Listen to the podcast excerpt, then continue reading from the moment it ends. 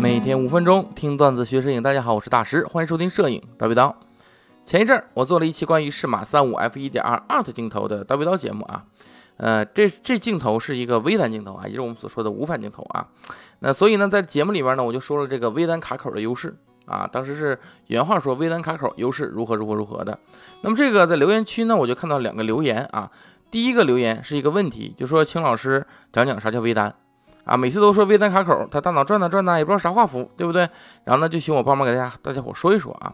首先解释一下啊，微单是索尼对自己的无反相机注册的一个名称啊，就是这之前大家都叫这个相机无反，然后索尼呢自己给自己的相机起了个名叫微单，而且把这个名啊给注册了，就只有他才有权利用啊。当然了，这个注册期呢已经到期了，现在大家也都用了，你知道吧？你现在你像什么富士啊，像什么。呃，包括佳能，对吧？叫专微的也叫微单，对吧？就大家都可以用这个词了。但在当初的时候是只有索尼才能用的，就只有索尼才能管自己家叫微单，其他都只能叫无反啊。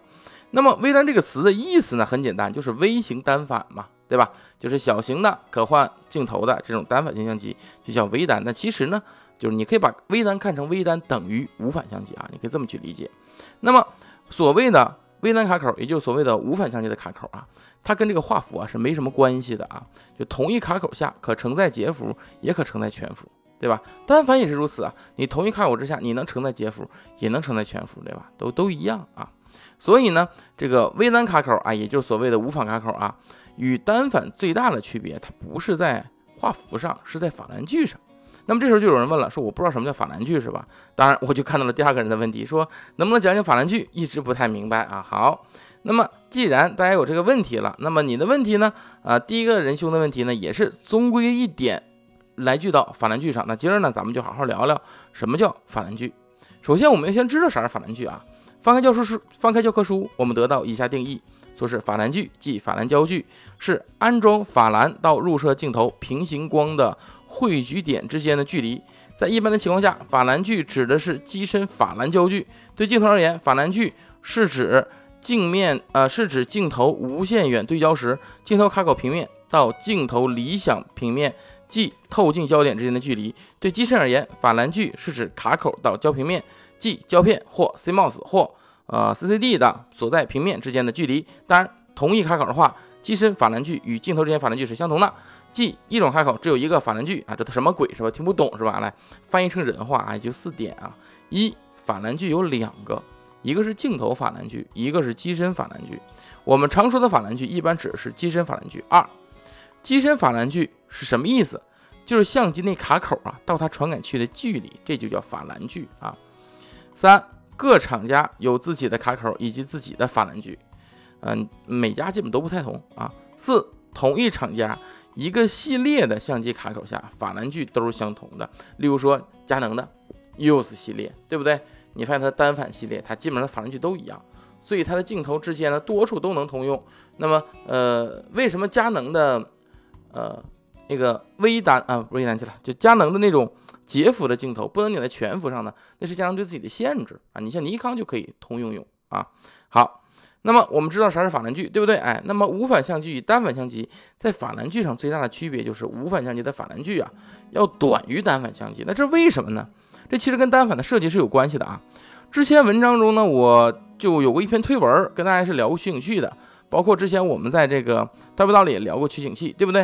大家知道旁轴相机的体积可以做的薄一些。是因为什么呢？是因为取景器它是在侧面对不对？那么带来的缺点就是取景不同轴，哎，你曲线的这个取景与与拍摄位置呢有一个偏差。那单反没这问题是为什么呢？单反的内部啊，它设计了一反光镜，这取景啊是镜是靠镜头进入的光线，通过反光镜再反射到取景器里边，哎，我们就能看到了。对吧？拍的时候呢，这反光镜升起，这样光线就直接进入到反光镜后面的传感器里边了。这样拍摄与取景是同轴啊。所以呢，单反相机的机身里啊，一定要设计出一个反光镜的位置，这样这卡口的距离呀，和传感器之间距离啊，就因为有一个反光镜啊，它就不得不保持一定的长度。那么随着技术的发展呢，以及 CMOS 技术的成熟啊，是可以直接用传感器进行取景以及拍摄了，这就省去了反光镜存在的意义。你会发现，最近这种反光镜或者单反的这种结构啊，越来越缺少存在的意义了啊。所以取消掉反光镜的相机呢，叫什么无反相机啊？也没反光镜了嘛，对吧？哎，因为没有反光镜呢，所以卡口与传感器的位置啊，它可以进一步的接近，对不对？哎，这就出现了短法兰距的情况啊。那么短法兰距有什么优势呢？第一，减少了反光镜机身可以设计的更小，你没有反光镜了，我可以设计更薄，对不对？哎，那么第二个啊，远心反望远镜头，哎，这一般都指广角镜头光学设计啊，它的设计难度会大大减少。第三，大光圈镜头会更容易设计出来了。为什么？因为短的相机法兰距啊，就代表你相应的这个镜头的法兰距也会设计的更短一些。